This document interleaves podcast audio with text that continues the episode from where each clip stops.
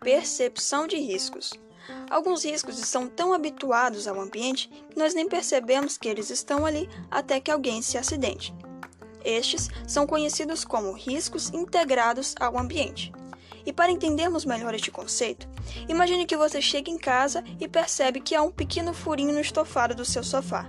A princípio, você ficará incomodado, mas na medida em que o tempo se passa, entrando e saindo daquele ambiente todos os dias, aos poucos o seu olhar vai se acostumando até que o furinho não será mais percebido. Logo, ele estará integrado ao seu ambiente, e isso pode ocorrer em nosso ambiente de trabalho. Por isso, perceber os riscos e agir para neutralizá-los de imediato são ações extremamente importantes para a segurança das nossas atividades. Riscos normalizados são aqueles que percebemos que o risco existe, mas achamos que é normal conviver com ele, devido à falsa sensação de que ele está sob nosso controle.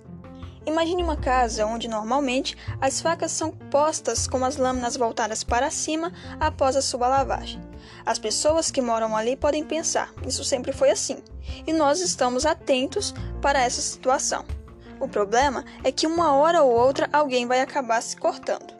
E para evitar esse tipo de situação, é importante agir de forma preventiva. Assim que perceber um risco, faça o que é preciso ser feito para evitar que alguém se machuque. Em nosso ambiente de trabalho, muitas situações de riscos podem parecer normais com o passar do tempo. Então, perguntem-se sempre: aqui na nossa área, quais riscos já foram percebidos, mas aceitamos como normais?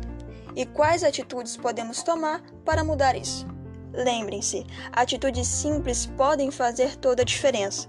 Sempre relate situações e comportamentos de risco.